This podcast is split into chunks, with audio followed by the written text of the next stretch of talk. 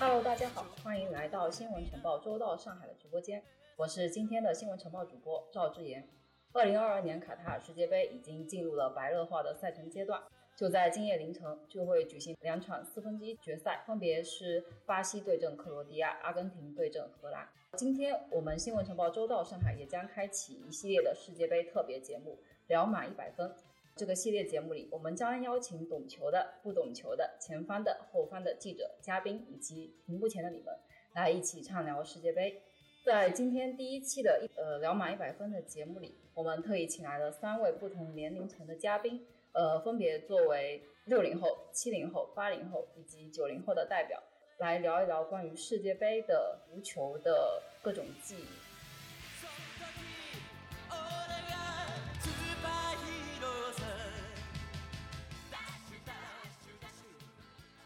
那在我们正式进入主题之前呢，先来介绍今天的三位出场嘉宾，哎，分别是我们的新闻晨报资深编辑张永健老师，给大家打个招呼吧。大家好，我是六零后张永健。哎，您可以介绍一下您的那个名牌上面这个“世球都迷”就是有什么个说法？推荐给大家看一看啊。这写的是世球都迷，但是呢，我觉得不是特别准确，不是特别准确。我其实我要这个话，我可以多说一点。嗯，其实我这个呢，是其实是一个假球迷或者是伪球迷，不能不能像我们这个我旁边坐的这个黄先生这样那么专业专业性那么强。而更准确的来说呢，我其实是一个爱国球迷。为什么为什么这样说呢？上面写的是六零什么球都迷，是六零这个什么球都迷。我是这个，但是都是跟爱国有关的。对就是为什么呢？你看我是篮球，我看篮球是因为有姚明，当时我是看篮球。这个足球是因为当时是这个中国参加这个二零零二年世界杯，我才开始看足球。这个看这个网球是因为李娜是是因为李娜，看乒乓球是因为我们国家的乒乓球最强。嗯所以其实我是一个爱国球迷。呃，虽然说是什么球都迷，但是专业性没没那么强，只就是比较属于那种凑热闹、看热闹，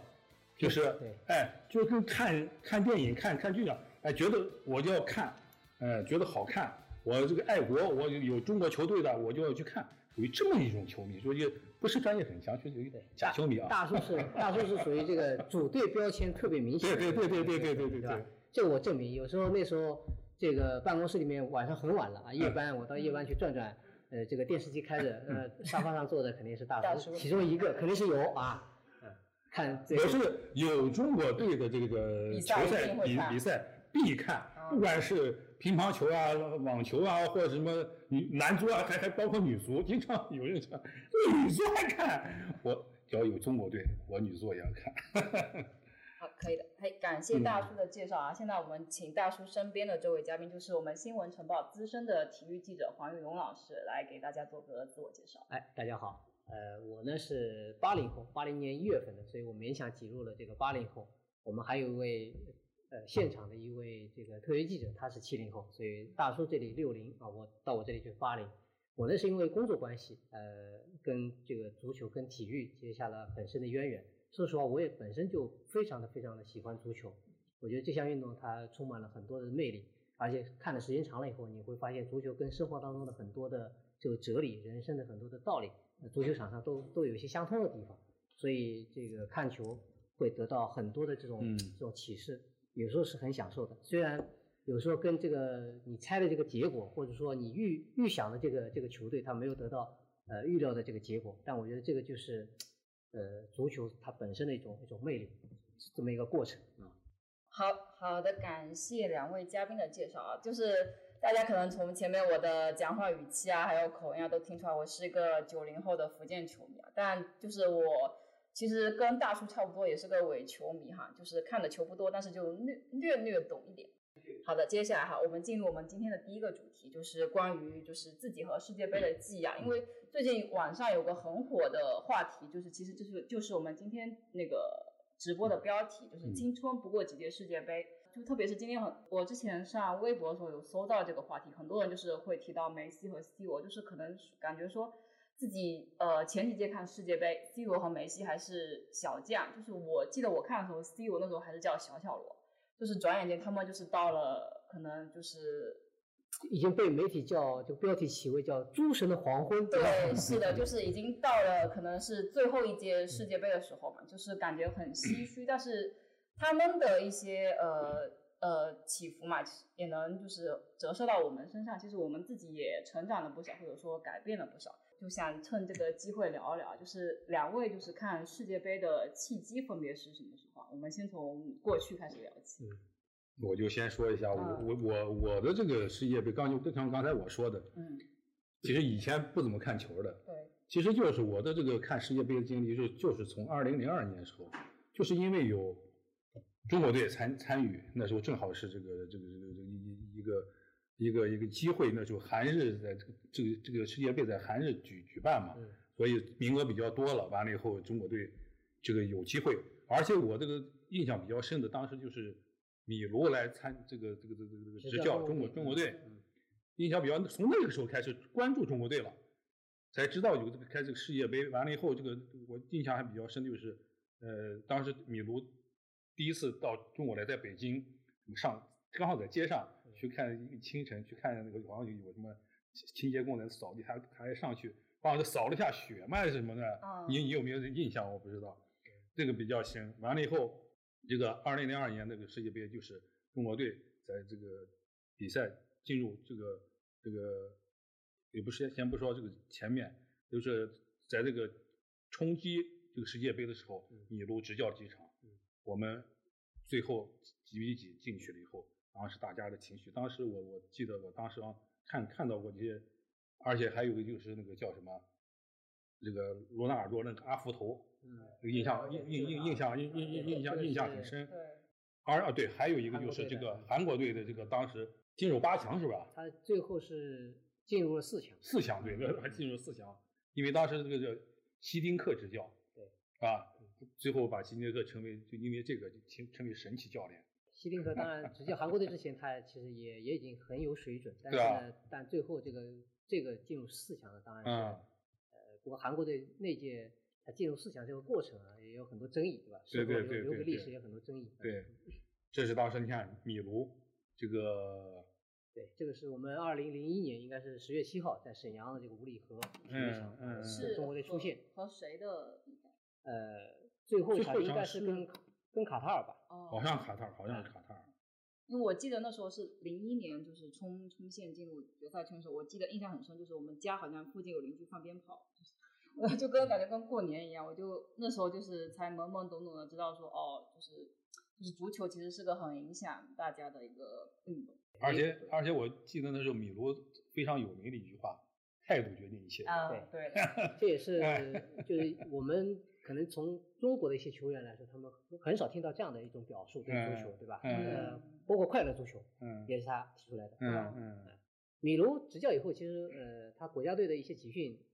很多场子都放在上海，放在嘉定的一个体育场啊。哎，对，嗯啊，我记得二零零零年的时候，我们当时我们作为大学生还过去，当时好像管控的也没那么严，嗯就是你你作为球迷啊，你你跟这个体育场的保安稍微打个招呼，他也让你进去看啊，没有那么严严格的就是这种管控。从那个时候我就我我才对这个罗纳尔多比较有印象。以前确实确实对这个对这个世界杯啊，对足球啊，确实就一是不感兴趣，确实没有看过。嗯，以前看球赛的时候，基本上就是有中国队了。那时候排球是因为那时候女排夺冠了以后，开始看看了排球。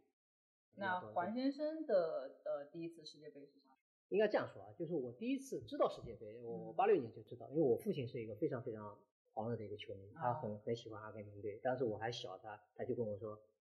这个这个球队拿了冠军，这个金杯他可以保留四年，嗯四年以后他再还回来还给其他的球队。我就记得这样一句话，当时嗯还很小。但在九四年呢，他其实我我其实就是比较多的、比较系统的看了整届世界杯，但是不是说每场比赛都看，但是嗯至至少是每个脉络就比较清晰的，我看了这个。就九四年，呃，其实是我们这个八零后球迷很多确实是第一第一届就，哎，共对对对同的记忆，除呃，要么就九四年，要么就是九八年。九四年世界杯其实要放在现在来说，有很多的这个很多的这个点是现在的很多球迷都无法想象的。你比如说英格兰队跟法国队这两个球队都没有参加九四年世界杯，你们知道吗？包括现在，你很多九是九零后的、零零后的球迷都无法想象，对吧？不敢接，对不对？但是，但事实上他就是这样。呃，在预选赛的时候，法国队它它是被呃分在了这个瑞典队和保加利亚所在的小组。那我们知道，后来瑞典跟保加利亚那届世界杯是拿到第三跟第四名，对吧？那是它其实预选赛他就进入了一个死亡之组。九四年其实是呃我我看世界杯的这个第一第一届，我参加了一个电视台的一个一个一个一个活动竞猜活动哈，我我可以跟大家分享一下，就是呃我们当那个时候还有美洲广播电视报。嗯这个大叔应该对我知道有印象，知道有印象哈。就是美洲广播电视报上呢，它有这个竞猜世界杯冠军球队的这个选票，你可以把这张选票剪下来以后呢，通过这个贴在信封的背面，呃，邮寄给电视台。你你说我猜巴西是冠军，那么你在巴西那个地方勾一下，嗯然后你你你可以可以这个寄给他们，然后呢，它上面写着就复印无效，对吧？呃，这这几个字你应该都有印象，报纸上都有。对的，那么当然你也可以拿好几张报纸重复来记。那么怎么样才算有效的呢？因为它决赛之前，就是在巴西队跟意大利队产生这个决赛对阵之前，你寄出的这个选票都算有效的。嗯那么当时还有一个规则，就是以你寄出的时候的这个邮戳为准。呃，我我我相信这个很多的这个可能像我们八零后的这些球迷，如果参加过这类似这样的活动的话，应该都有印象，对吧？就是你决赛那天之前产生决赛队伍之前的那天的邮戳啊，之前你寄出的都算有效，因为你他不能保证你他到时候是什么时候收到的嘛，对吧？我我记得当时我还参加了这样的一个活动，那放在现在大家不可想象，你参加一个投票就是就是还我我们现在就是写信啊，对，还要写信，还要去跑这个这个跑到邮局邮政或者或或者跑到这个邮筒那里去寄信，对吧嗯？还要去买邮票。那现在就是手机端，呃，这个小程序投票，对吧或者是微信的这个这个投票，对吧？所以这个就是你想从九四年到现在，呃，这二十几年，对吧？二十几年了，要将近三十年了，二十二二十八年了，对吧？这个这个变化是非常大的，那那想问一下，那个名单时就是投的是谁是冠军？我已经完全忘了，反正没中奖。哦，好的，这个二二零零二年世界杯我印象特别深。比赛之后，这个世界杯举办之后，从那个时候，就是因为这个这一届世界杯，我才开始看足球。嗯，这个二零零二年之前，我就对足球不说看足球，就对足球很多规则都不怎么了解。就因为那那之后，这个中中国队不是又出出去几个留洋球员嘛？啊是孙继海啊、李伟峰啊，对对，哎哎，他们他们都都出去了以后，范志毅他们，方志毅我我完了以后，在前面了，哎对啊，范志毅在水水晶宫嘛，我还记得我还记得孙继海在曼城嘛，嗯啊，李伟峰在那个在在埃弗顿踢了一阵子，就就就就就就就回来了。嗯从那之后，我才开始因为关注这个海外球员，完了以后之后才才喜欢看足球。完了，看完这个海海外的这个这个一些几大联赛的足球，后来又开始看我们的这个中超联赛。完了以后，又又开始才了解了一些足球里面的规则，什么越位啊，这么怎么那这这。其实就从零二年世界杯开始。因为你你嗯这个光看世界杯呢，你光看没有中国队参加的这个世界杯，嗯你感受到的可能就是喜。嗯然后呢，你开始看有中国队的，然后有开始看这个欧洲联赛、看中超联赛的，我觉得大叔你可以开始感受到这叫喜怒哀乐，对对对吧？基本上就全了，对吧？嗯嗯。我跟大叔一样，也是零二年的时候就知道说哦有世界杯。零二年你多少岁？呃，读小学，读小学。读小学。对那时候就开始看了。不是，就是我知道这件事情，啊就是我，就是我，因为我爸是很喜欢看这个 CCTV 五体育频道，嗯他就他们就是那时候篮球也看，足球有看，到那时候中国就是进到了这个决赛圈，他就非非常的开心，就像我前面说，还有人放鞭炮什么的。嗯但是其实我可能是年纪比较小，印象不是很深，但是我知道这个东西，然后到了零六年的德国世界杯，我算是比较怎么说，就算是有完整的看过比赛，然后那时候是就是不知道为什么就是喜欢上了德国队，就那时候可能那那一代什么拉姆啊、小图啊、什么博多尔斯基那代都刚出来，就是那种。怎么说？可能有点小鲜肉那种感觉，就特别的喜欢。对，就是长得好看就喜欢上，然后就从此加上加上他们这个当时主教练克林斯曼也是这个，对，也是那种比较很多人都是这个绅颜值上对吧？颜值对上也是靠颜值征服了一波粉丝，然后我就也开启了自己的这种相当于是自己世界杯的看球的旅程吧。对的，我们前方我们七零后的裴毅老师也分享了自己关于世界杯看球的一些迹象啊，有请我们的导播来连线一下。各位周到的网友，大家好，我是搜狐体育的记者裴力。那我现在是身处在卡塔尔的多哈，报道本次世界杯足球赛。我身后的就是本次世界杯足球赛的八个主体育场之一的哈里发体育场。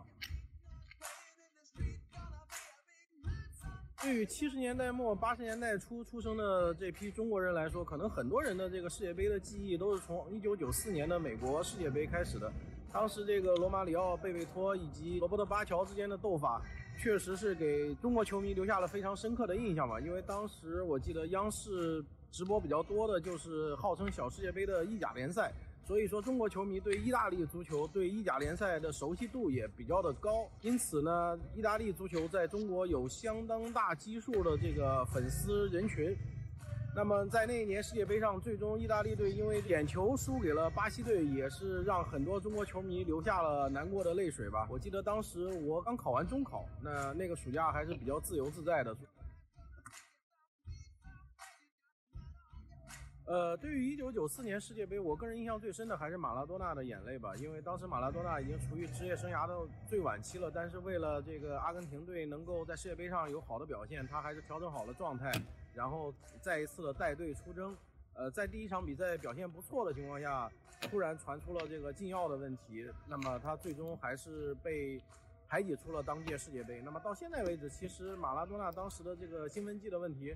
到底是一个天大的阴谋，还是他个人确实服用了兴奋剂？现在也没有一个明确的说法。那么，直到工作之后，以及后面采访世界杯的过程中，能够真正体会到，马拉多纳可能对阿根廷来说，可能真的不简简单单是一个，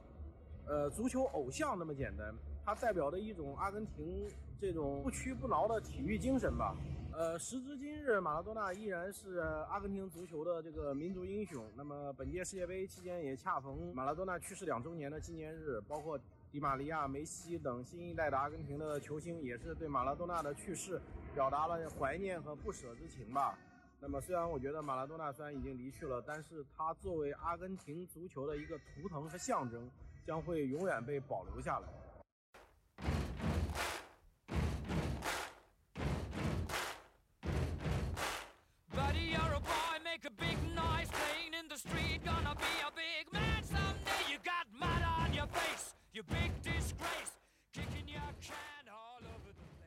好的，欢迎回来。那感谢那个裴丽老师在卡塔尔现场的分享。呃，我觉得裴丽老师就是说的特别多，就是关于九四年的美国世界杯，就像今天黄先生说到的，当时的世界杯估计是很多七零后和八零后的共同的记忆嘛。然后同时还提到一个很关键的人物是马拉多多纳，嗯，就是关于马拉多纳黄先生可能就是有没有什么想说的？其实他，我感觉他的。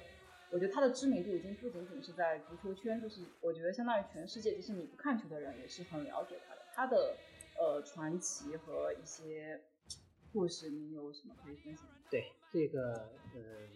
怎么说呢？这个有有一些个迷信的说法哈，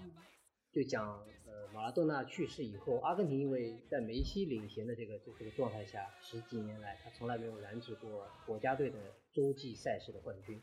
但是马拉多纳二零二零年去世，呃之后，阿根廷在二零二一年拿到了美洲杯冠军。那很多的球迷他就说，这个是不是马拉多纳在天之灵保佑啊？有有这样的一种说法哈。所以，呃，就像培利所说的，我我我比较比较特别同意的一点，就是他确实已经超越了一个足球偶像的一种一种概念，它其实是一种呃民族的一种自信心图腾啊，内在的一种一种一种。好像一种精神寄托一样的一种一种概念。那么另外呢，就是说，雷利刚才讲到了有一点，就是他对于呃世界杯上，比如说像九四年世界杯，他印象最深的画面，讲到的就是马拉多纳的眼泪。嗯，我觉得这个就是世界杯，也不光是一九九四年世界杯，其实是这么多届二十多届世界杯以来，给人家呃，如果让任何一个球迷来说，你对于某届世界杯一个最经典的画面的记忆。我觉得十个球迷当中有八个球迷他会讲，是因为某个某个球星的眼泪，或者是某个某个球星的这个落寞的画面。你像九四年他呃，这世界上大家公认的一个一个最经典的画面就是罗伯特巴乔在决赛当中罚丢点球以后那个背影，对不对？这个应该大家都看到了，是吧？然后马拉多纳的眼泪，其实马拉多纳他在世界杯上他很喜欢哭的，啊，他这个八六年他决赛以后他也哭过，嗯九零年他被德国点球击败以后，呃，决赛输掉以后，他其实也哭过嗯啊。九四年当然他他被罚出去以后，他他也是哭的。所以马拉多纳他其实是一个跟他的这个性格较感性的一个人。对比较感性的，他的这个反差非常非常的大，对吧？但是呢，相反，为什么现在的很多球迷他对于梅西就是有这个争议、有不满意的？就是他们觉得梅西他没有这种在在关键时刻你哪怕是嚎啕大哭一次，对吧？就是那种爆发式的那种那种悲伤嗯，啊，所以这个其实也是有很多很多球迷有这样的争议的。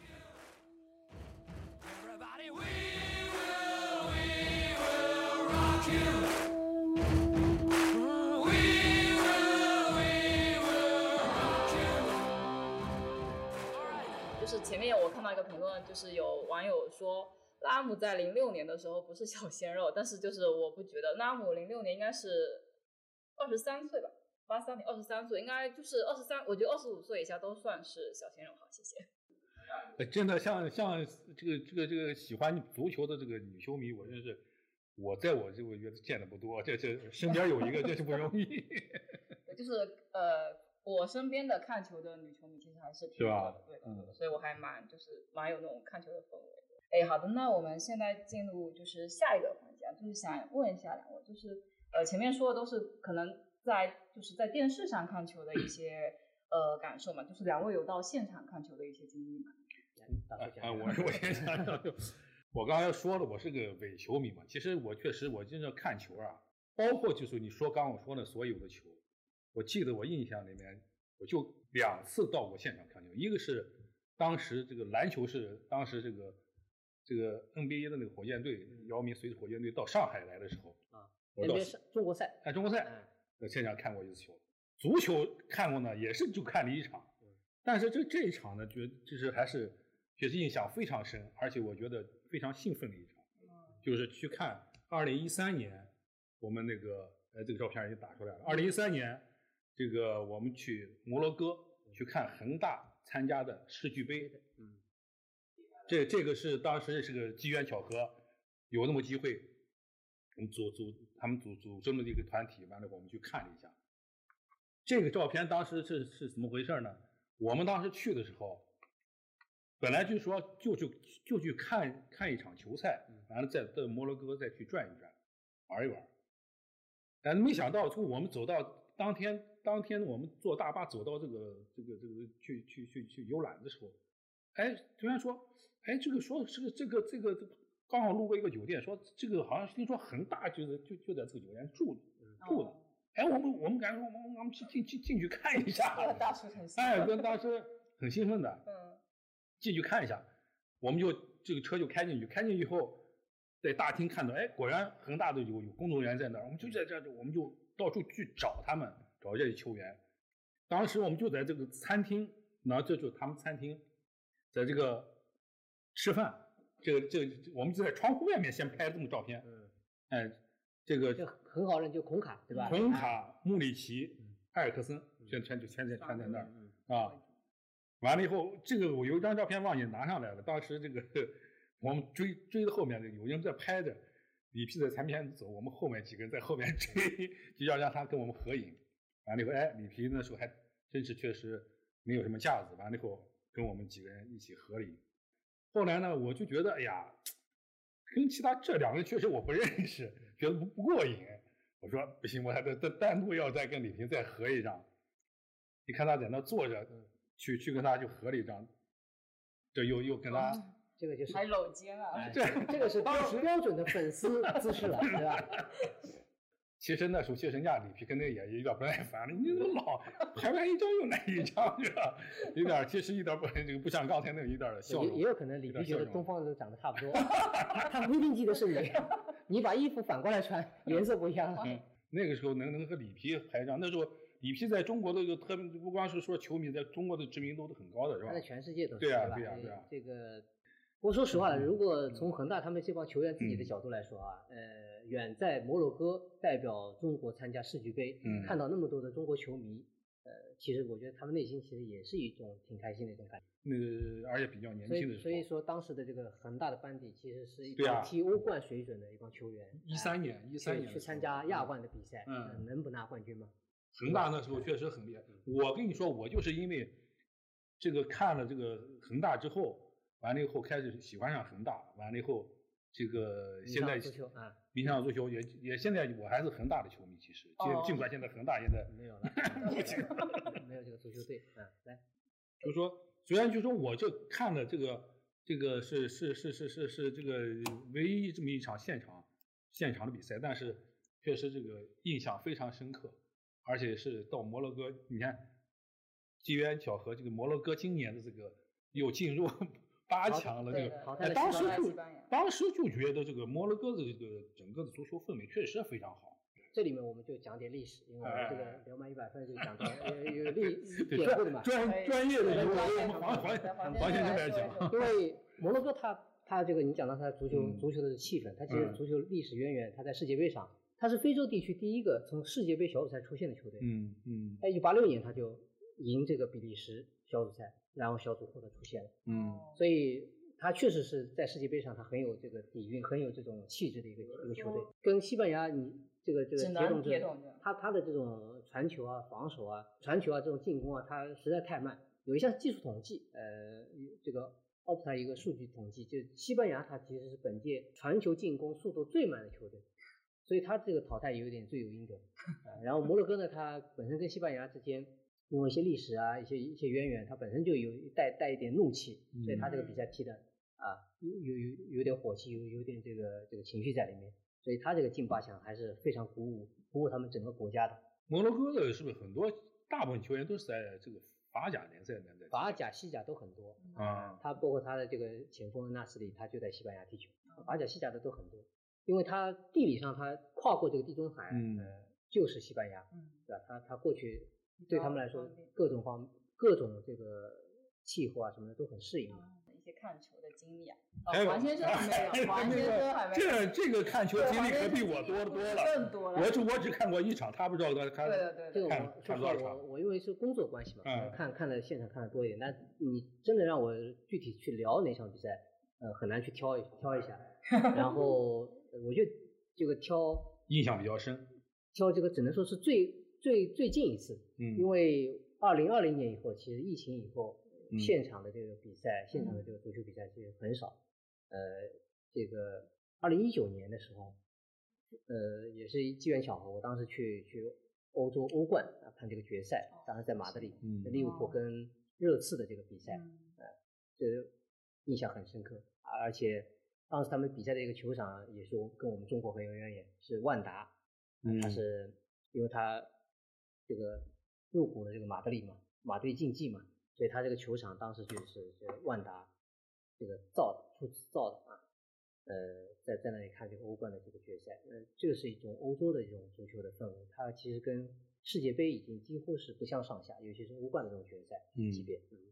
这个印象也比较深。我我我是觉得这个到就这么一次去看球球这个这个现场去看球，感觉其实去现场看球就是一种氛围。对嗯，其实我觉得在现场看球真的不如在电视上看，，其实就是对吧看不看的不是很清楚，看那个你看我刚刚放传图人片，很小的，人非常小，你对对对根本看不清楚这个人的，呃，哪怕这个怎么踢的，怎么进球的，真是看不太清楚。就听着旁边人在喊呀、闹啊、闹啊、闹啊、闹啊，就是一种感感受那种非常激动的那种情绪在里面。你说要看细节呢，你肯定还是从电视上看嗯比较多，因为它现在这个各种转播都多机位嘛，对对对几十台摄像机对着所有的这个细节放大以后，给你呈现给你看，对吧？嗯那你在现场呢，你肯定感受到的就是那种，第一是气氛，第二是你会比较真实的感受到足球到底有多难踢。我我觉得这个是你在现场能感受到的，嗯。你会感受感觉到就是这二十二个人在场上，他的这种移动啊、拼抢啊，包括他跑动的距离啊，你就能够感受到，就是哇，原来这个球场是这么这么长的，这么宽的。一一个人从一个边后卫要要助攻到前场，原来他要跑这么长的距离。嗯，但是你在电视上呢，你就感受不到。很多人他觉得这个足球不是那么难踢，很好踢，就是因为他还没有感受到过那种呃身体的这种对抗、长距离的这种奔跑、体能的消耗，以及现在大家都能够认知到的就是，呃，我们待会儿要讲到的就是日本队，对吧？就是在这种突破这种人种限制上的那那那那那种那种能力的发挥。嗯所以我我觉得这个其实你在现场才能感受得到，对吧？对对对，啊，我就说现场你看过很多球，那你你踢球踢得多？踢得多的，但是现在越来越越少了。为什么？因为我们要要约这个体力跟我们差不多的同龄人踢球越来越难了，你知道吗？就我们不可能和这个年轻时候踢得多，那当然，那我们那个时候无论是读书的时候还是嗯刚工作的时候，对吧？嗯我们不像现在一样，就是你你有这个玩玩手游啊，或者是嗯这种其他的一些一些社交场景嗯。那、我们那个时候踢球啊，或者打篮球啊，我我我们这个年龄应该是大家都有共鸣的嘛，对吧？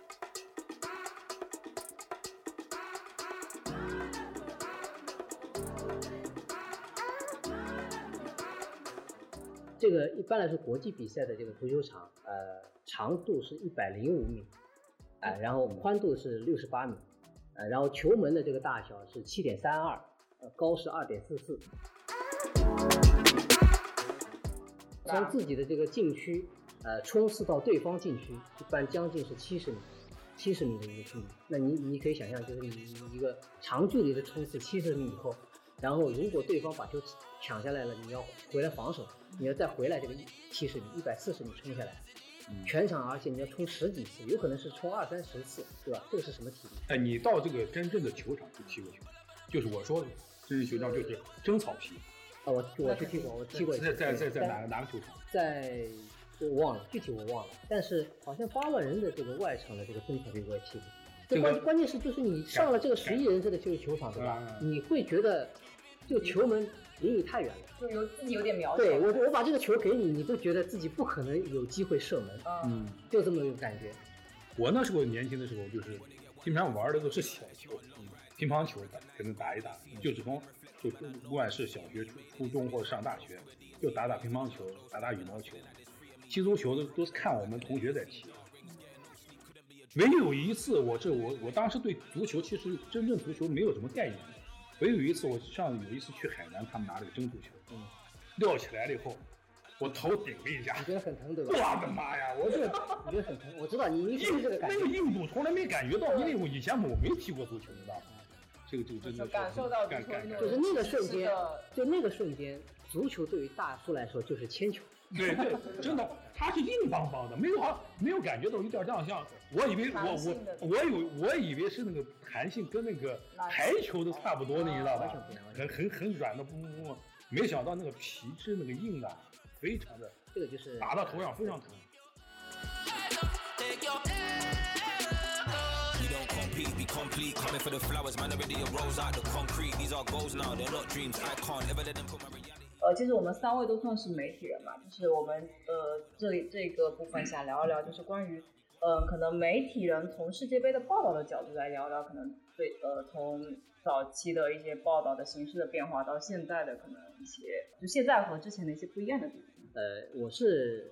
零二年开始，正好开大学毕业，进入这个专业的体育的媒体，开始做这个报道。那当时零二年世界杯也是个非常好的契机。其实从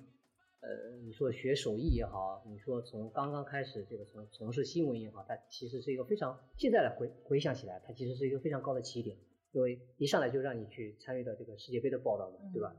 那其实零二年，我觉得一个比较明显的一个特点，其实就是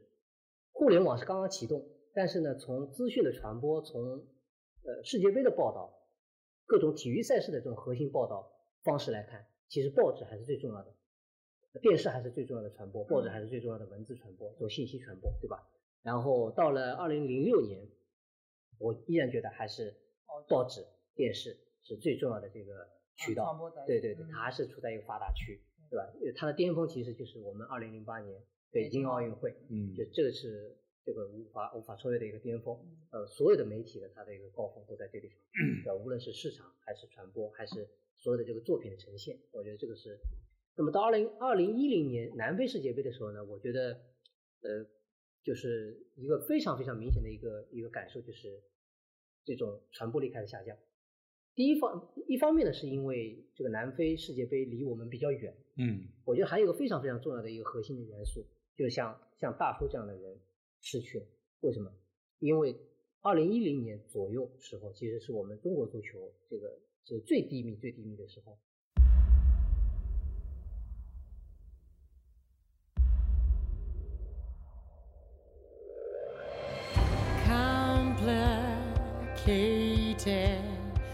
Understanding what you can achieve. 大家也可以这个这个翻看历史，就是当时的这个足坛反赌扫黑也即将开始，对吧？嗯所以其实连续的预选赛出局，我们连这个世界杯，不要说进世界杯，就我们连就就触摸世界杯预选赛这个最后的十强赛或者十二强赛亚洲区的这个最后阶段，我们都都摸不到。所以像可以想象，就是说像大叔这样的一些一些人群，他其实是开始远离这个对于世界杯的一些一些关注，对的，对吧？所以我觉得是这样，印象最深的那就就那是我们那个叫什么，呃，这个七比零胜香这个中国香港队的时候，那是零六年、零五年啊，啊那时候我们还算错净胜球，啊，对，啊算算就算球算错了，没多进一个球，对对，所以这这个可以可以想象，就是我觉得是二零一零年开始就开始有这样的一个分分化，有个分水岭。那么自然而然就是从媒体报道的角度来说，它开开始开始变得逐渐的开始变得弱化了，对吧？二零一零年我印象当中应该也是很多的全国很多的这个媒体，包括都市类的媒体，呃，最后一次出现世界杯报道的特刊。二二零一零年，对。那么二零一四年以后呢，就是你再往后推四年，那就完全不同了，因为在二零一一年、一二年出现了这个微信以对后微信以后，二零一四年我觉得世界杯的报道就完全产生了这个一个跟报纸就分庭抗礼，它就是手机端嗯这个微信推送跟报纸传传传播跟电视传播完全是分庭抗礼的一届一届世界杯。我觉得这个就是二零一四年带给我的这个最大的印象。当时我们我记得我们晨报，呃做的这个有一个微信的一个推送的栏目，就是每天早上八点钟准时微信推出一档推送，就昨天凌晨、今天凌晨啊三四点钟发生的比赛当中有些什么细节，我们选一选一些点推出去，等于是这个这个你的这个抓流量的这种方式啊、呃你要你要想要去选取的这种读者的这种方式，已经完全发生了改变。就是人家你你不能再指望人家第二天早上看到你的报纸，因为你的报纸是前一天晚上的内容，你已经无法覆盖今天凌晨的内容。但是你的微信推送是可以的，所以这个是在二零一四年世界杯发生的事情，所以我觉得这个是特别印象深刻的。那么到二零一八年，其实又是一一代，就是又是一个迭代，就是那个时候是已经是进入客户端时代，就它的微信、呃微博又被客户端，就所有的这个新闻媒体的客户端所迭代。就我我们周到其实也是在那二零一八年这世界杯的时候，它其实我们世界杯的报道已经在周到的体育频道上完全滚起来了。嗯对吧？我我我印象很深，我们当时是，呃，基本上是每天要定定时，定好时间，什么时间推送什么样的内容，对吧？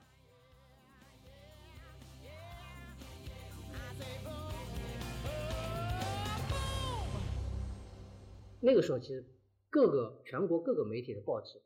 都已经不再有世界杯的特刊。像是一个时代的对对对，一个一个结束了。那么我们现在又回到二零二二年的话，那就又完全不同，进入短视频时代。对对对不对？早上起来，大家就是通过这个呃一些平台，呃三十秒看完一场比赛，对不对？对两分钟看完一场所有的这个集锦，是的呃今天凌晨发生了什么？嗯对，又又进入了这个进入这个短视频时代，所以这个说实话感触还是比较深的。就是你短短的几届世界杯嘛，我们嗯主题不是世界杯，就是几这个这个不过是青青春不不过几届世青春不界杯吧？但其实从从这个我们呃做做传播做这个新闻媒体的这个角度来说，这种几届世界杯就感受到这种迭代感，嗯这其实是是蛮蛮人令人感触的对啊。传播媒介的转换还是很我就记得那时候，你就你刚刚说这个就是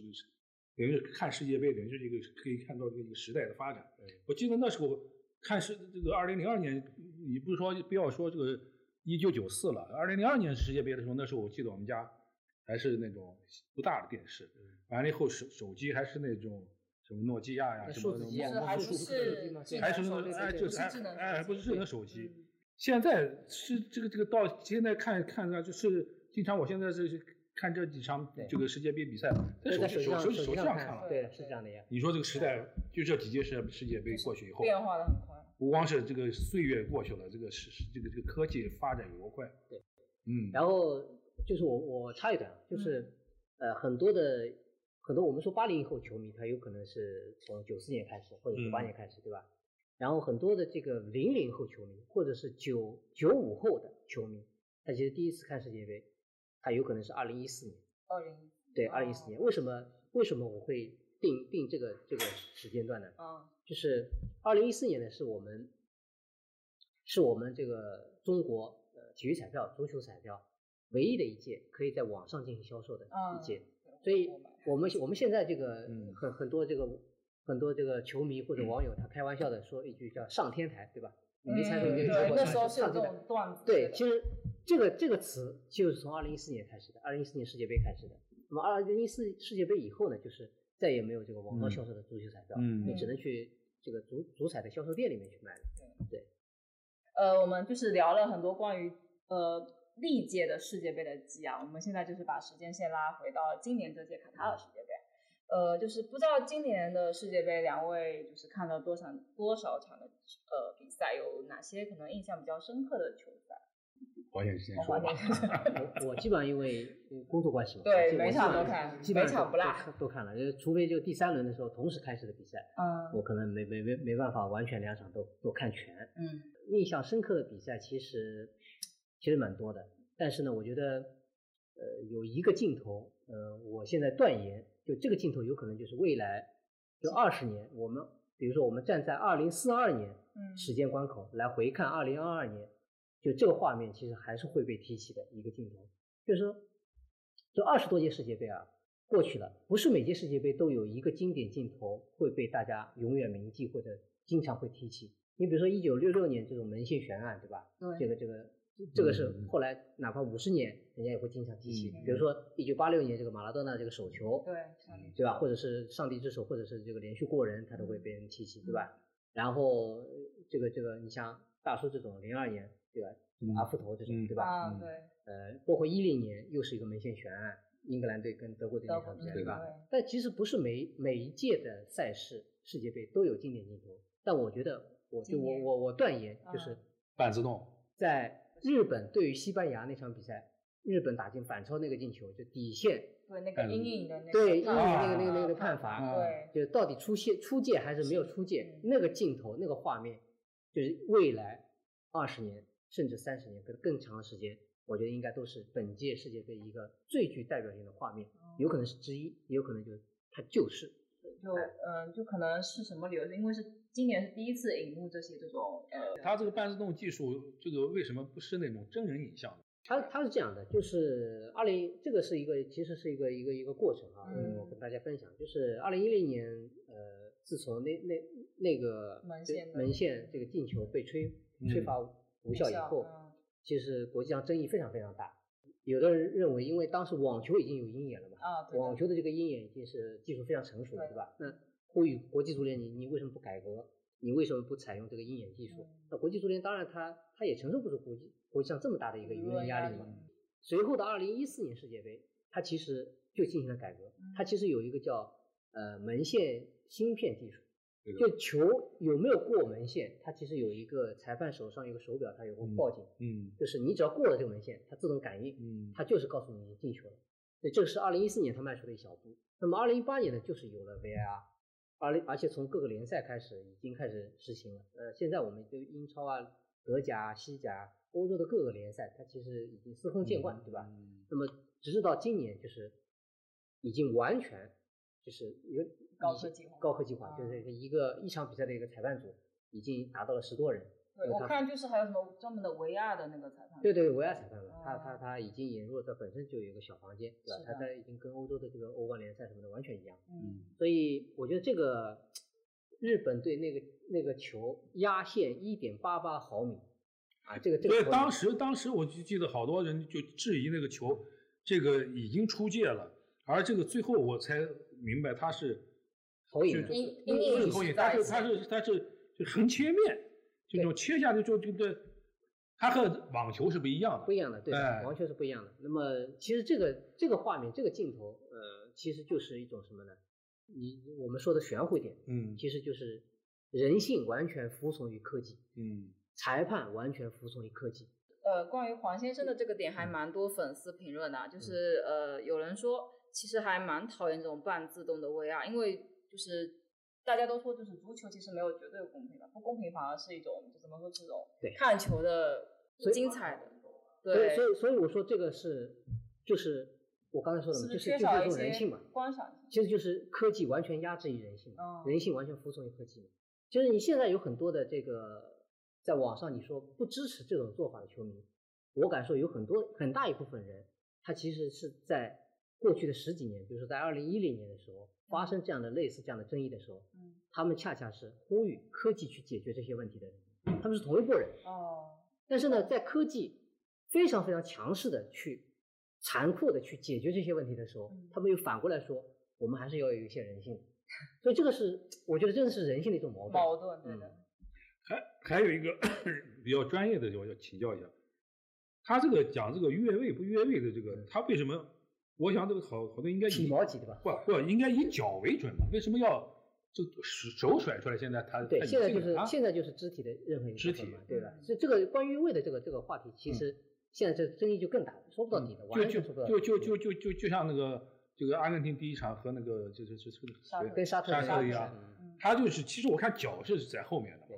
但就是前面多出来一个这个手臂，还有一种就现在现在的说是叫半自动越位技术，以前都是划线的是吧？就实实景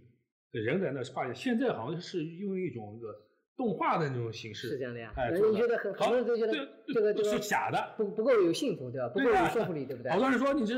呃五分钟 P 出来一个东西很容易的，是吧？所以就搞不清楚这到到底是哎，就对于这种高科技争议还是蛮多的。对对对，那这个只能说在这种这种呃这种变革的这个过程当中吧，嗯对吧？呃，肯定是因为他足球我本身，觉得这个技术可能还需要再再改进一下。对，嗯，所以他足球这个项目他就讲，你、嗯。我我觉得这个争议会长期存在的，嗯。因为喜欢足球的人他本身就是我们客观来说啊，喜欢足球的人他并不是那种人性当中说精确到零点零一毫米的那种人，对不对？对。他还是比较嗯。喜欢一些个粗放，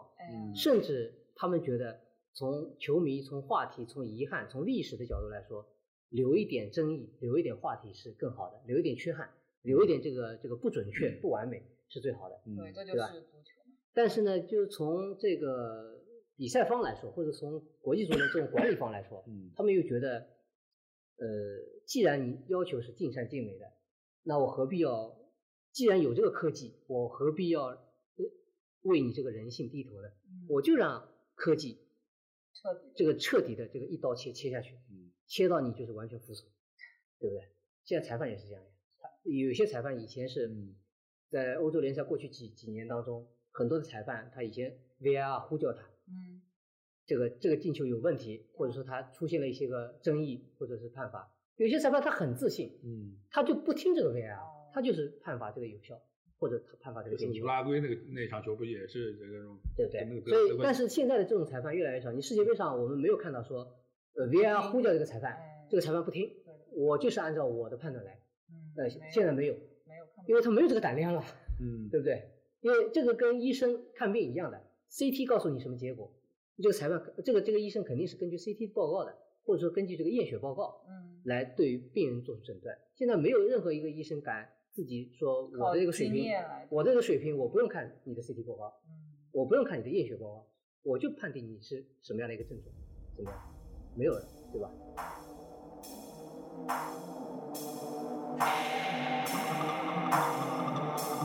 那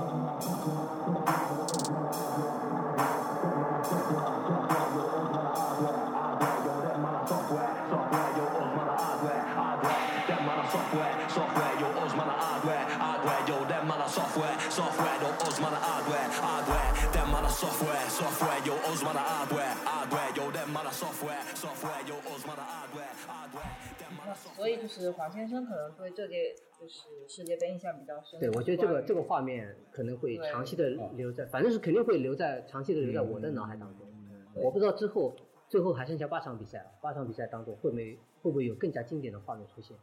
我印象我这没有那么专业啊，我我印象比较深的就是这个一场是这个这个日本队，一场是韩国队，就是就就是反反超的那那那两场，啊就是逆转，都是一比二。对，所以我们都是今年2-2比一亚洲球队的表现还是蛮我强烈的。我我我觉得就是就是这种他们这种这种不服输的拼劲儿，嗯，给人印象非常深。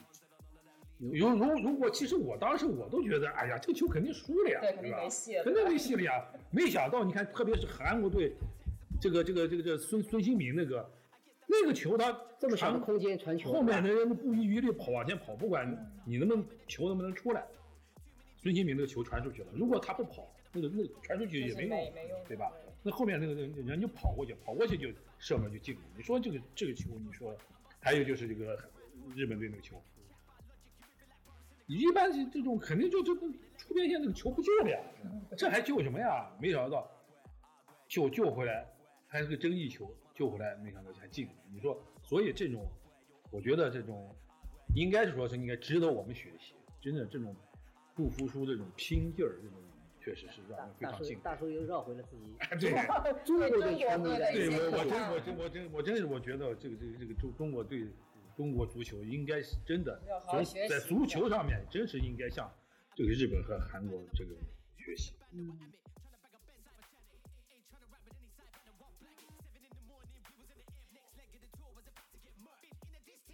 哎，就感谢现场两位嘉宾的分享。我们现在就是在连线一下在卡塔尔的裴丽老师，他好像对本届的世界杯有就是一些自己的看法。麻烦我们的导播切一下画面。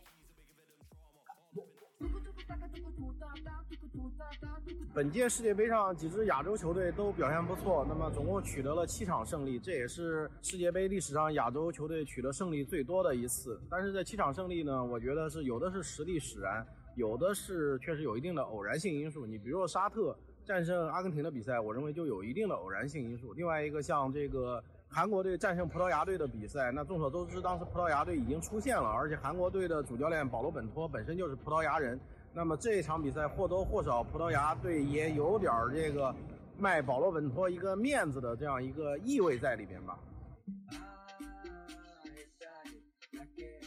呃，但是对于日本足球来说，我觉得本届世界杯有可能是具有划时代意义的一次世界杯，因为确实通过本届世界杯，日本队首次叩开了这种世界级强队的这个门槛。他们确实成为了一个任何世界强队都不能忽视的足球力量。另外一方面，我觉得就是日本足球通过本届世界杯，它的这种特有的足球风格能能够得到进一步的确立，能够得到全世界的认可。那我看到有些网友把它称之为亚洲拉丁派，我觉得这种说法也是比较贴切的。他的这种风格是独一无二的。我们知道，这个日本队在早期是学习巴西、学习德国，包括学习巴萨的足球风格，但实际上现在日本踢出来的这种足球风格，就是属于他们自己的大和民族的一种足球风格，跟其他国家也好，包括其他足球风格都是不太一样的。那么，我觉得本届世界杯是让全世界重新认识日本足球、重视日本足球的一个重要的里程碑。那在这个里程碑的基础上，我认为可能日本足球已经完成了这个二十年的量的积累。那么在未来几届世界杯里面，他们有可能会出现成绩上的这种质的飞跃，他们确实也已经具备了这样的一个实力。Yeah,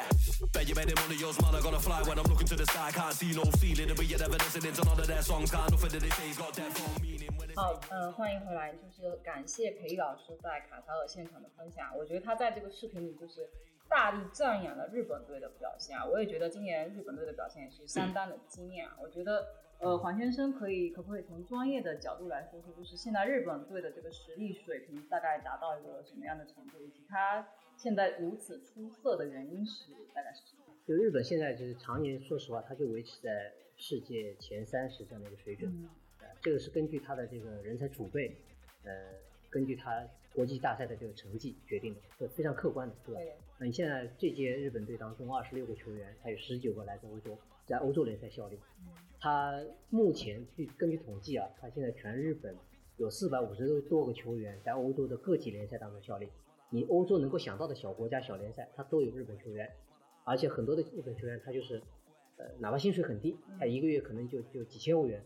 但是在这个联赛效力，他他觉得在那里踢球他也很开心。那他是怎么出去的呢？他是对方邀请他的？对呀、都邀请或者自己通过这个经纪人的推荐。嗯，现在欧洲的很多俱乐部非常非常欢迎日本球员，嗯因为好用啊，而且是能力上也不差呀。嗯而且这个因为呃没有什么受到这个很多的这个这个如果是欧盟国家这种名额限制啊什么的嗯这种联赛，它其实对于你来自哪个国家，他不是特别在意，嗯呃对吧？然后在德甲联赛，他也有很多球员，几十个人。呃，我觉得这个是日本足球过去的这个二十多年、三三十多年，它一个积累，一个迎来了一个爆发期。为什么呢？因为说实话，日本球员的这个留洋、呃旅游，他其实也经历了一个一个过程。呃我我我觉得他也经历一个过程，就是第一个过程，他其实就是带资入场，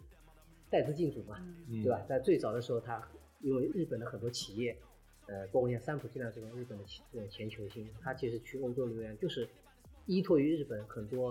呃企业，他就是我要赞助你这个球队，但是你要帮我消化一个日本球员，让让他在这里踢球，嗯。他有很强的这个这个国家附送的这样的一个功能，所以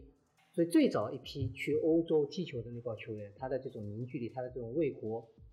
踢球的这种这种表现力，他其实是非常非常强的。那么到后来第二个阶段呢，他其实就是就是真正的球星效应，我觉得是应该是在二十多年前，类似像呃像中田英寿啊，嗯。呃，在后面像中村俊辅啊这些球员，他就是凭自己的实力，他不需要带资进组了，他就凭自己的实力可以在日本在在欧洲联赛站站稳脚跟了。那么很多人用下来以后，他发现这个日本球员很好用，对吧？嗯这个无论是接受能力，呃，战术的调整能力，还是你这种在场上的拼搏能力，他觉得就是日本球员真的很好用。然后再接下来一个阶段，它其实就是一种爆发式的，因为日本的本国的联赛，它的这个呃薪水很低，它并不是不健康，但它就是就是它它整个一个一个薪水基础它就很低，跟我们中超联赛没法比。那么很多的日本的这种年轻球员呢，他也把这个欧洲联赛作为自己的这个一个一个终极目标，他觉得在那里能够得到锻炼，对吧？他就越来越多越来越多，他这个雪球就完全滚起来了。所以我觉得这个是这个这个日本就特别让人钦佩的地方。一种良性的循环。对对对，我那时候还记得这个这个日本的这个足球的进步之快，就是让我觉得也确实是很有有感慨。就是那时候刚开始的时候，我们国家跟他们我们足国足和他们的这个水平真是差不多的。嗯，特别是我记得这我印象比较深是二零零四年，嗯，我们踢亚洲杯的时候，最后决赛是我们两个队，当时是阿里汉带队，对是吧最后中中国一比三输球。哎，嗯就那那时候，就那个时候，那那那时候阿阿里汉最后输球还还不服气呢，就就嗯就那个时候中国没去没去领奖。其实那个时候的这个差距已经出来了，啊已经是比较明显的差距，已经在对呀对，那刚开始的时候，其实还是踢踢他们也是，那个二零零四年，你再再再往前这几年，我们跟他们水平其实差不多的。后来就遇不到了，对因为我们我们就不不同的阶段了啊，后来就不同的阶段。对啊，包括韩国那时候，我们我记得那时候东东亚杯上我们还赢过韩国，当时是三比一赢他们，记不记得有一场比赛？呃，零九年还是一零年，啊我们是三比零赢了一次，啊赢赢过韩国，对对啊对对。嗯，这个没想到后面这个差距就就就越拉越大。我们这个进就就没有什么进步了，反而他们这种这种进步。日本呢，因为日本为什么我们经常会对比日本呢？我觉得中国球迷，呃，我们对比日本，第一方面是我们跟日本是近邻嘛，对吧？嗯这个肯定是对比邻居是最有感触的嘛，对吧？这是第一个。第二个呢，是我们跟日本的职业联赛，呃，起步都差不多，都是在九十年代的初期，嗯就是从联赛的规划到将来足球道路的选择，怎么去去发展，我们要学习的目标，其实当时大家定定的差不多，就起步都差不多，就俗称就是幼儿园时期都大家都是一样的。但是问题是之后就一步一个脚印的这种走法，完全大家都不一样，对吧？日本呢是呃九二年、九六年，他九六年的日本足球取得过一场非常非常重要的胜利，我觉得是很有鼓舞性跟标志性的，就是他在呃九六年的亚特兰大奥运会上，日本一比零赢过巴西队。因为日本一直是以巴西为师的，嗯那当时这个日本一个一个一个球星啊，呃前原真胜他进球以后赢了巴西以后，可能是这场胜利是极大地鼓舞了日本的这种足球的这种信心。他觉得我们学习巴西，将来有朝一日也能赢你巴西，对吧？然后紧接着就是两年以后，九八年世界杯，他获得了决赛圈圈的这个入围，而且他当时分到了阿根廷那个小组，他跟阿根廷队相比，他也不是特别吃亏啊。虽然他输球，但是他也不是特别吃亏。然后随后就是零二年他自己主办啊世界杯对吧？随后就是过去的二十多年，他每届都能进入世界杯，是的，所以他就完全就起来了嘛，他这个链条就转起来了，彻底转起来了。哎，所以这个是真是让人非常羡慕的一个地方。我就觉得还是个体系，还有一个这个基础打得好的这个原因。原来不一直有还有一种这种说法，什么亚洲人不适合踢足球，是吧？我觉得这个这个日日本、韩国，特别是日本，我觉得。我觉得这个让让这种这种有这种观观点理论的人哎对对对观观点打破不这些我觉得不传统的想不法不不让人特别幸福。虽然虽然说这种拿不到冠军，但是他们最起码在前十名应该是可以，就是逐渐可以往上走，是吧？因为足球呢，你足球这个世界杯这个赛场，你无论你你怎么去，我们去去表达这这个这个立场，就反种族主义，对吧？我们当然是反种族主义了，嗯呃，但是你不可否认，就是足球场它其实就是一个种族的一个舞台，一个秀场，嗯它就是让你感受到，就各个种族、各个民族之间它有巨大的这个这个差异的，嗯太差异化的，对吧？你人种和人种之间，这你不可否认嘛，对吧？但是呢，就是像日本这样的一种一种表现，日本队这样的一种表现，它就是让你感觉到就是这种人种与人种之间的这种差异性，它是可以通过整体，通过努力，通过不停的这种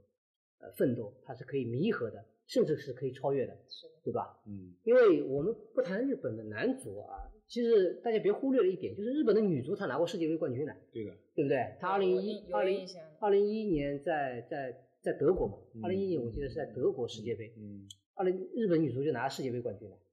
对不对？那你日本的这个女子，她其实跟欧美的这个女子，她在人种的这种身材的这种差异上，她其实也很大，对的，对吧？但她也能够弥补啊弥合呀，对吧？所以我觉得这个是是非常让人感觉到就是这种很我有一直我一直有一种这个困惑，为什么就是说咱们的足球用于 又在说咱们的足球了？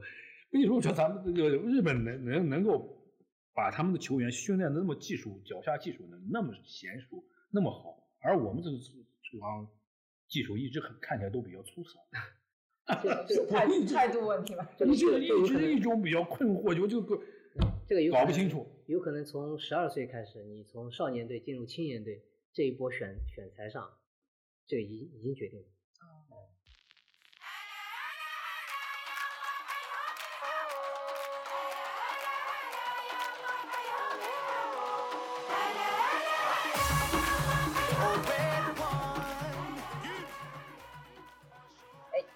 前面听就是黄先生讲了很多关于就是日本足球是怎么兴起的大概这样一个过程啊。我们呃我们的裴丽老师在卡塔尔呢也为我们传回了一些视频的资料，是关于在日本的训练基地的一些相关的资料。呃，有请我们的导播来切下相关的视频。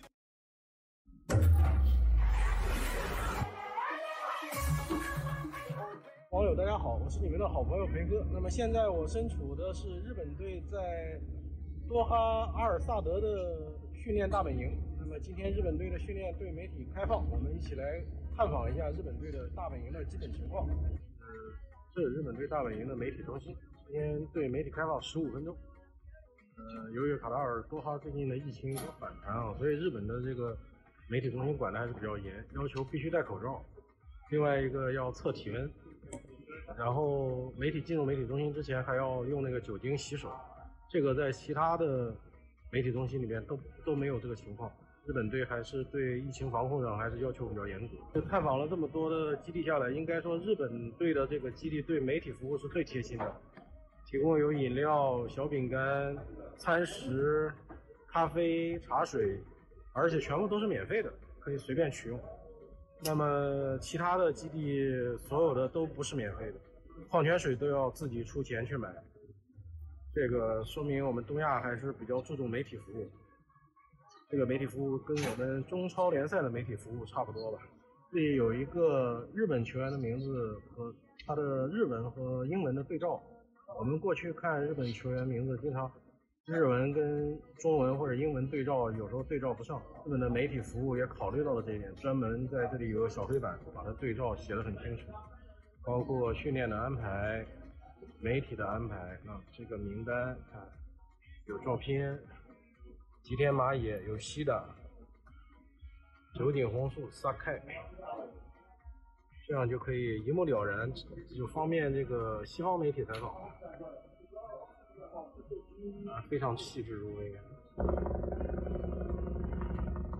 这就是日本队在阿尔萨德的训练基地。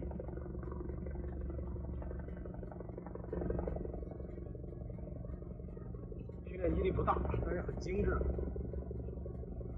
近期这个卡塔尔多哈的疫情还是有有一定反弹啊，这个日本队对防疫要求还是比较高，来采访的记者都要求佩戴口罩。那么你看，看台上基本上大多数记者都还是按照他们的要求佩戴了口罩。日本的前国脚啊亚洲巨星小野伸二，今天专门来看日本国家队的训练。欢迎回来。呃，看到就是裴丽老师从前方传来的视频啊，我就是一个感想，就是感觉日本对就是日本日本人在细节上的重视程度还是很高啊，就是像就是对待媒体就是准备了茶歇，然后还把就是怕就大家不认识这些球员，把照片和名字都特意贴上列好了给就是媒体准备好，就是我感觉这些就是可能小小的举动，虽然说可能不是什么很困难的事情，但是日本队就是做做呃做出来表现出来，就能感觉到他们一些精神上的一些呃细致吧。那觉得呃黄先生就是今年日本队的呃这几场比赛有看了吗？最大的感受是他们就是跟上一届世界杯比，是不是进步的更上的一个台阶？跟上一届相比，呃上一届因为他们是最后被比利时，嗯呃，最后获得季军的比利时淘汰的。对，而且这个过程他们是有点冤的，因为当时这个过程嗯十四秒是十四秒的这个时间，他们明明是在进攻对吧？而且比赛时间马上就结束了，结果比利时一个反击，呃，把他们这个进球把他们击败。所以日本后来关于这个十十几秒的时间，他们做了一个纪录片，就是每一秒每一秒一帧帧的在在切换，就是这一秒的这个所有的球员的站位啊，我们应该怎么样？那一秒应该怎么样？下一秒应该怎么样？一秒一秒去写，就做了一个一个一个当时的纪录片，这个是让国际国际足坛都很震惊的一个一个一个日本人工匠精神啊！你这个实在是太细致了。所以日本队他其实进这届来看，说实话，他们的这个心态已经完全是那种来参加世界杯，并不是说以这个仅仅是要参与者，或者说我我来拿一个这个谢谢参与这种这种感觉的。他他就是瞄准这个，哪怕是分在死亡之组啊，嗯他就是要小组出出现这样的一个目标，甚至是比八强更高的目标，他已经完全喊出这样的口号了。嗯所以这种呃雄心壮志配上他的这种实际的表现，我觉得这这是让让全世界呃刮目相看的一种一种表现。嗯，大叔，你对日本日本队，比如说像跟德国队那场比赛，嗯我觉得其实大多数球迷如果是看他跟德国队这场比赛，跟西班牙队这场比赛，这两场比赛看下来的话，其实对日本足球就这种内心的这种是有比较大的改观？就可能跟之前看的情情绪起伏就比较大哎，对吧？日本队踢德国队这个这这场球呢，就是感觉感觉特别是上半场，嗯，被压着打就是特，别被压着，就就感觉看不到希望，对吧？就感觉好像这个日本足球这种啊，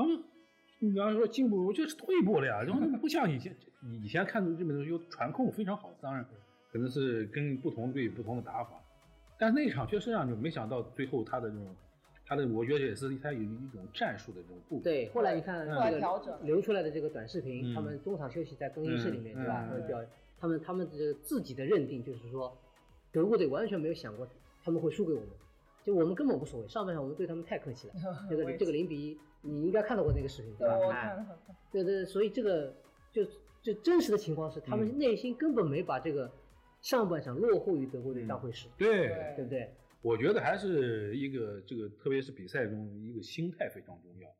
就就是一种坚定的信念在那里面，并不是说有些这个是啥这个踢的时候啊、就落落后了，我就是马上这个就就就垂头丧气或者是沮丧的那种，影响你自己的比赛的发挥。对，所以嗯其实、呃，就是我们稍微抬高一点来说，其实日本队已经有了那种学霸的心态嗯啊，就是无论你你出什么样的题目，我我我我参加这都有办场考试，我我参加这项考试，我我的成绩、我的预期、我的目标都不会调得很低，对吧？嗯，嗯。哎，那其实我们现在距离就是十一点开始那场比赛，其实不到一个小时啊。就是两位对于今天的这两场这两场比赛，就是有感觉自己自己更看好哪一支队伍呢？是是是。呃，巴西和克罗地亚。我们第一场是二哦十三节是第一场吧对，二巴西跟克罗地亚。巴西了。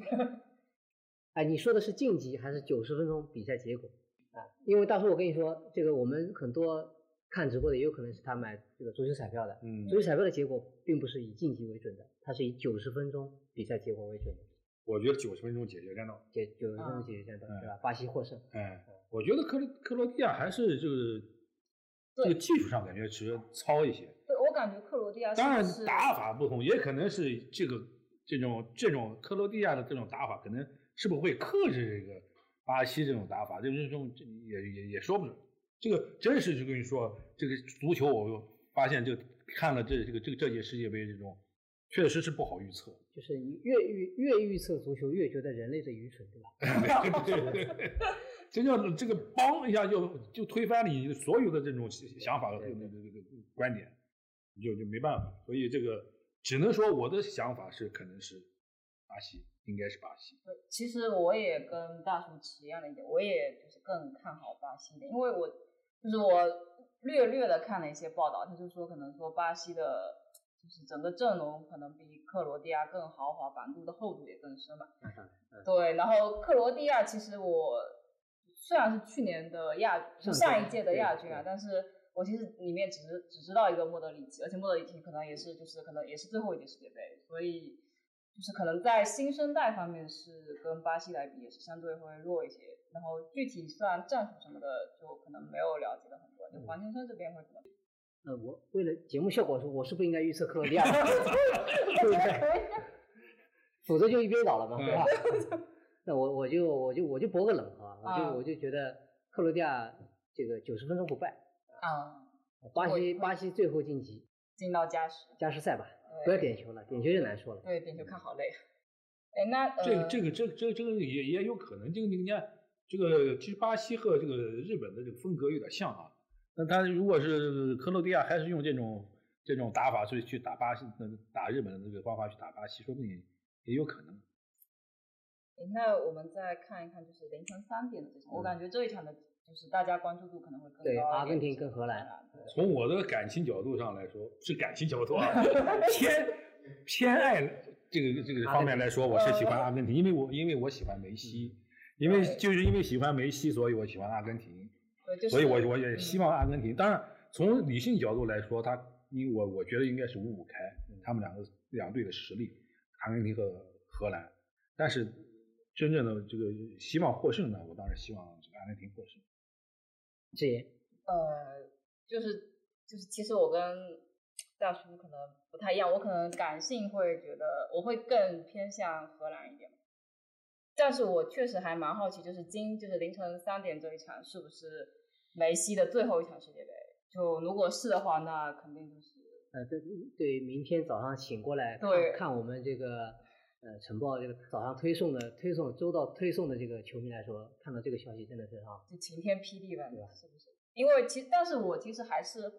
就是希望，就说呃，因为大家一直都说梅西没有带着国家队取得过，就美洲美洲杯拿了，嗯但是世界杯一直缺嘛，就是最近的可能就是一四年的那个亚军，对，所以就他那时候那个落寞的眼神，我现在印象还是很深，就是也希望就个个人也希望说他能能不能就是拿下这个冠军，但是但是讲真，我也蛮喜欢荷兰队，就是我感觉荷兰队的打法好像更。呃，我随便说说，就是 可能更有章法，更有规，就规矩，呃，规律性会比较强，规矩性会比较强，就我个人的感觉。我我不知道，说实话，说实话，我 我真的不知道。但是我觉得你这个有你也不能说你你很感性，我觉得你你嗯分析的也挺有道理的啊。然后这里面我我觉得有一个有个有个数学概率的问题啊，嗯就是大家不知道大家有没有去去去去统计过，就是本届世界杯踢到现在一共六十四场比赛，踢到现在一共是五十六场，还有六还有八场比赛，嗯，五十六场比赛到目前为止没有一场二比二，知道吗？那是往届世界杯是我每届都有啊，嗯只有这届还没出。所以希望今天晚上这个荷兰跟阿根廷奉献一场二比二给大家看，啊，就是精准的一个呃九十分钟，然后加时赛或者点球呢就交给命运。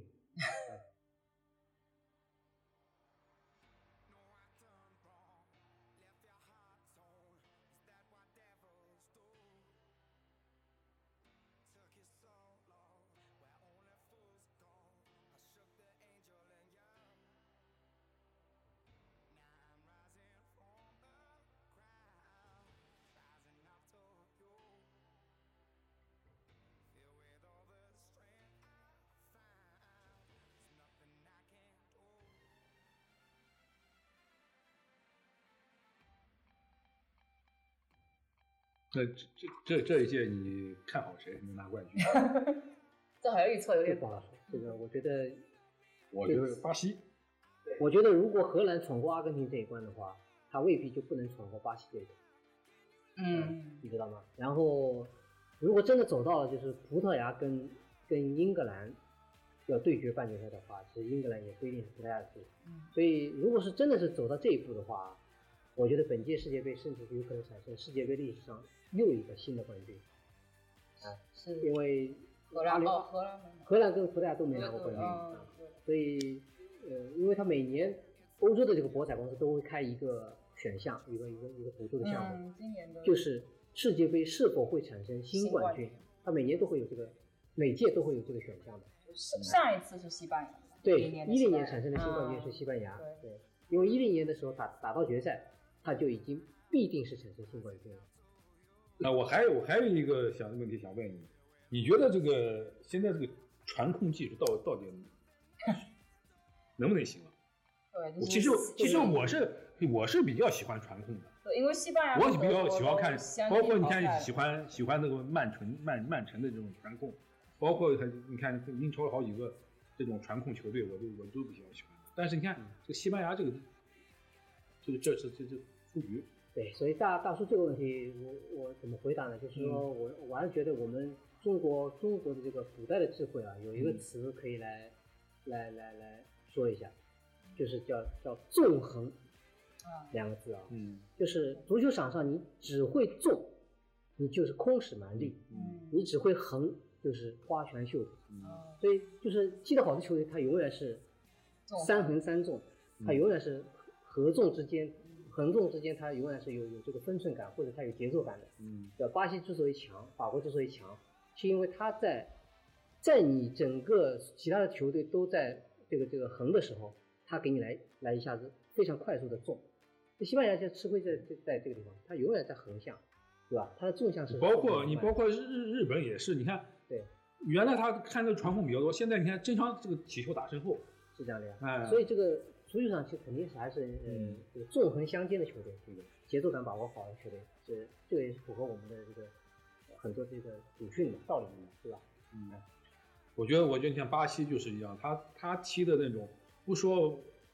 他大概有，跟支部一样，哎，他他不说完全就是以传控为主，对，他踢的就是不说是，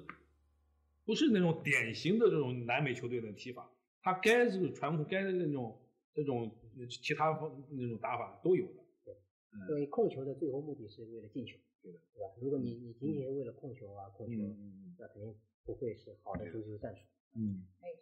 最后一个比赛，还有两分，其实我们是不是超时了？还有一分半的话就就要来。就我们的裁判没有吹哨。啊，我们裁判的话还是想等各个比赛出来。好的好的，我们就有一些补时阶段。我们已经聊超一百分。对了对了，补时阶段到了。今年补时，今年补时普遍都比较长。啊，对对，可以，我觉得黄先生可以说，今年我觉得包包括很多那个数据的统计啊，还有补时的时长，好像都跟往届的世界杯不太一样，可以这个这个不知道，就到底是国际足联他对于国这个裁判裁判的这个执法到底是赛前是怎么样的规定的？嗯，肯定是呃事后肯定会有揭秘哈，因为包括你的这执法的尺度，呃，对于补时的这个标准，现在还暂时还还好像还没有说到底为什么会有十几分钟，啊对动不动就八九分钟、十几分钟。然后进入淘汰赛以后，我印象当中好像开始少一点，对的尤其上半场的补时没那么夸张了，嗯对吧？小组赛的时候上半场都补八九分钟，这太夸张了。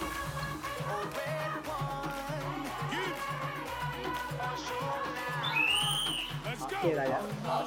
再见，哎，谢谢。好的好的，呃，感谢，嗯、感谢就是呃屏幕前的观众啊，还有我们的三位嘉宾，呃，一起参与这场直播啊。呃，在本期直播中啊，我们就是通六零后、七零后、八零后，还有我这位九零后，就一起分享一些关于呃过去世界杯的一些记忆，还有本届世界杯的一些感想。呃，就是怎么说呢？就是呃，足球是个球嘛，然后我们在 哎，这句话特别对，特别对。哦，好，我们 场外的场外小伙伴笑场我们先跳过这个哈。呃，就如果你喜欢我们的直播的话，一定要关注我们新闻晨报各大官方平台，下载我们的周到客户端 APP。我们的呃卡塔尔世界杯特别节目聊满一百分，在接下来的世界杯赛程中也会继续为大家奉上精彩的直播啊。呃，大家就是走过路过就记得关注一下我们。好的，好的，感谢，呃，感谢各位啊，感谢我们呃今天参加直播的小伙伴，还有感谢屏幕前的大家啊，感谢我们的嘉宾啊，今天的直播到此结束啊，再见，再见。拜拜